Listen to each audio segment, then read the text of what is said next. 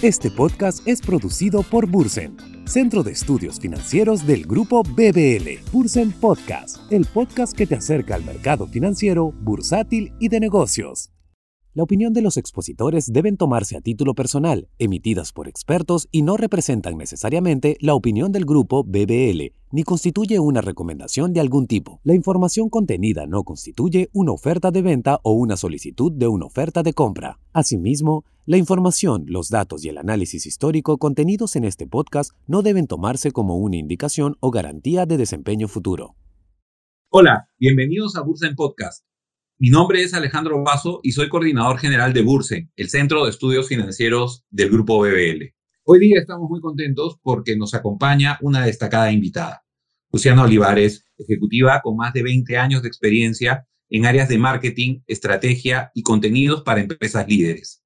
Ha sido reconocida como uno de los 100 ejecutivos con mayor reputación del Perú por seis años consecutivos.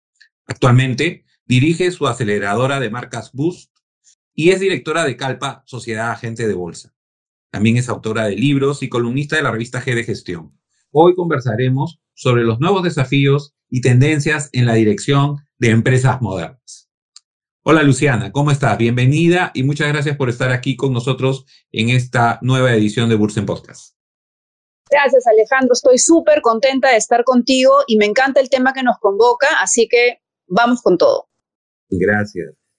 Eh, antes de empezar, me gustaría comentarles a todos nuestros oyentes que da la importancia del tema y para aprovechar la oportunidad de tener a Luciana con nosotros, este episodio va a estar dividido en dos partes eh, para sacar el mayor provecho. Comenzamos con la primera pregunta. Luciana, son tiempos complejos, de cambio, que se están dando en todo el mundo en realidad, ¿no? Hablamos de transformación digital, crisis política eh, casi en, todo el planeta, cambio climático, conflictos armados, eh, para no hablar ya de la pandemia que desde hace dos años pues ha alterado la forma en que, en que vivimos, ¿no? ¿Cuáles son los principales retos o desafíos que enfrenta la alta dirección de las empresas modernas, especialmente de los directorios? El gran desafío es cómo conjugar el corto el corto plazo con el largo plazo, ¿no? Eh, yo participando eh, en, el directorio y habiendo estado también en, un directorio anterior en, Pichincha, ¿no? las conversaciones, digamos, siempre giran en torno, pues, a este dilema del corto y el largo plazo, ¿no? Y lo cierto es que em, está bueno que se genere, digamos, este, este, este conflicto este, interesante, ¿no? Entre, oye, esta área comercial, este soporte comercial, que claramente pues tiene que ver resultados, este, cumplir los objetivos, pero a su vez no pensar que el, el, el, el entender nuestra compañía con criterios de sostenibilidad, de la famosa transformación digital, son cosas pues que bueno, ¿no? Ya se verán, este, irán pasando, lo más importante ahorita es llegar al número. Entonces, esa, esa dualidad, te diría que hoy por hoy es como de las más delicadas y creo que las empresas que entienden, ¿no? Entienden que muchas veces, pues hay cosas que sacrificar en el corto para tener un, un auspicioso largo plazo, son las que claramente están destacando. Gracias, Luciana. ¿Y cuál es, en ese sentido y en ese contexto, un contexto de cambio permanente, cuáles son los temas que deberían abordar con prioridad hoy día los directorios y qué temas delegar, ¿no? Porque esa es una pregunta que me imagino está dando siempre vueltas en la cabeza de los directores. ¿Qué, qué tenemos que asignarle prioridad en el directorio y qué, y qué podemos delegar en los comités o en la misma alta dirección de la organización? Evidentemente, los directores son los grandes custodios, digamos, de este, la visión de la compañía, ¿no? Sin duda, ¿no? Eh, em, y en ese sentido, creo que es muy importante, muy importante que, por ejemplo, temas de sostenibilidad, temas de transformación digital, por ejemplo, sean, eh, eh, estén muy presentes en la agenda y que puedan ser liderados por personas claves, digamos, que puedan ser invitadas a estos directorios y que puedan, por supuesto, liderar comités, ¿no?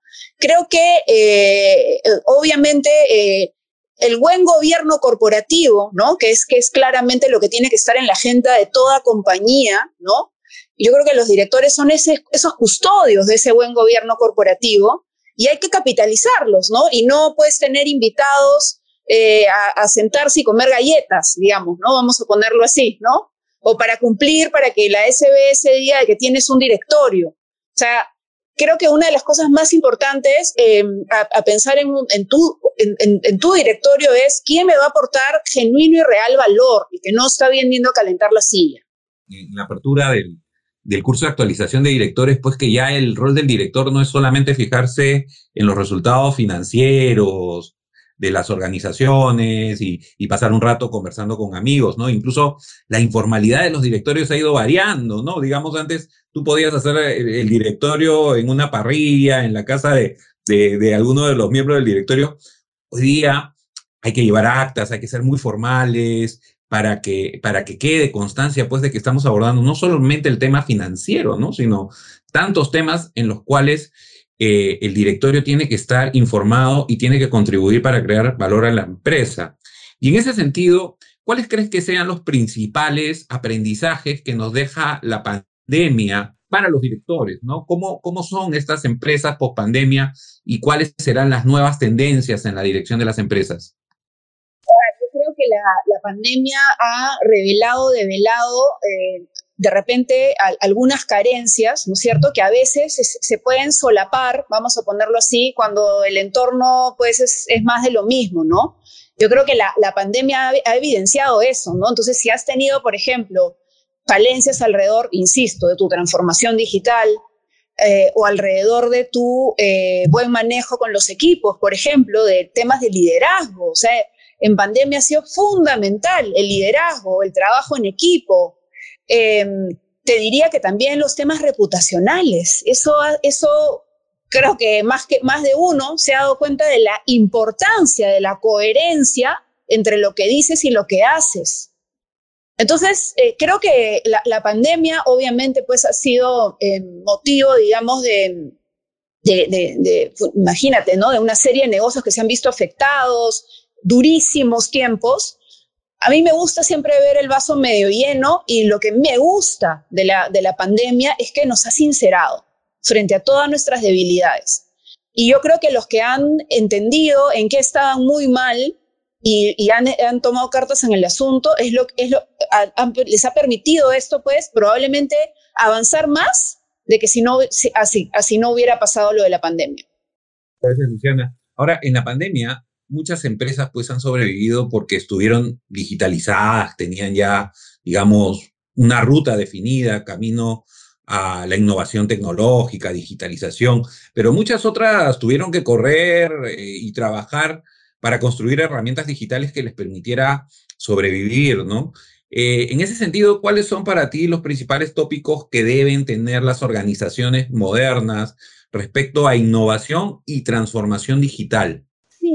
Es, importante esa pregunta porque la transformación digital se ha vuelto trending topic, ¿no? Es, como la palabra, digamos, de moda en las compañías y a veces no entendemos que no, no va ¿no? de la última tecnología, sino va de una genuina transformación cultural dentro de nuestras compañías. Entonces, yo no podría hablar de transformación digital si no se habla de una transformación cultural. O sea, el, el, rechazo al, cambio es muy fuerte. Y cuanto más grande la organización y más antigua la organización, pues más. Entonces yo te diría que ese es, un tópico fundamental, ¿no? Que no olvidar, digamos, esto cuando, cuando se inicia un proceso de transformación digital.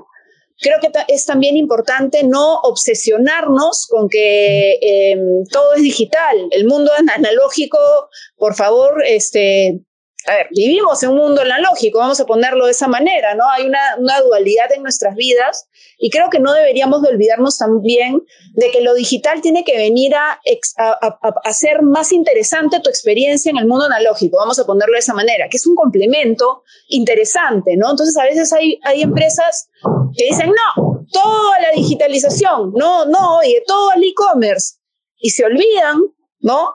Que incluso un Amazon es capaz de demostrarnos que, que, tiene tiendas físicas, pues, ¿no?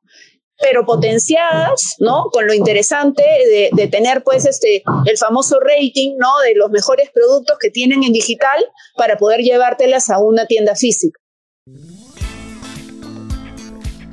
Estás escuchando un podcast de Bursen, el podcast que te acerca al mercado financiero, bursátil y de negocios. Y a veces creo que también caemos con esto de la innovación y la transformación digital en olvidarnos un poco de esa, de generar esa empatía con nuestro cliente y nuestro consumidor, ¿no? Porque eh, justamente el otro día leía en algunas redes profesionales pues la crítica, ¿no? El, el, el, uso excesivo de herramientas, por ejemplo, para llamar todo el día al cliente y todos los días ofrecerle lo mismo y, y, que han roto un poco esa empatía que antes teníamos, por ejemplo, de que si era una institución financiera, era tu sectorista el que te llamaba, había una, un vínculo un poco más próximo. Y, y, esto de la transformación digital, pues, y de la tecnología en general, puede, puede empezar a romper estas, estas empatías con, con nuestros consumidores y pueden tornarse pues e, e, en algo hasta peligroso reputacionalmente, ¿no? ¿No? O sea, hace, hace poquito eh, mi, ejecutiva de, banco, con la que tengo una extraordinaria relación, pues me facilitó la vida pudiendo hacer todo mi, mi autorización de mi nueva tarjeta de crédito a través de una llamada de Teams. Increíble eso, pero si me hubiera dicho de aquí el link, ten el link y nos vemos, ¿no? claramente no estaría mencionándola ni siquiera en, en, este podcast, ¿no? Entonces, sí hay que entender que de nuevo la digitalización, la transformación digital nos ayuda a brindarle una mejor experiencia a nuestro cliente. Y estos temas de reputación que comentas, pues están a la orden del día, ¿no? Eh, la vulnerabilidad eh, em, con la que estamos como personas y como compañías, pues es evidente, ¿no? ya el, vamos a ponerlo así, ¿no? Una palabra de más o una palabra de menos puede terminar carreras. Y eso, eso, es, eso es una realidad, es un, es un hecho, digamos, ¿no? Y a veces nos olvidamos que los directivos de una organización son los principales influencers de esa organización, ¿no? Son la cara de esa organización. Entonces, es bien importante que los líderes entiendan eso, ¿no? y estén preparados para entender que eh, cómo deben, de, digamos, de, comportarse, actuar, la importancia de la coherencia y el buen manejo de sus redes sociales.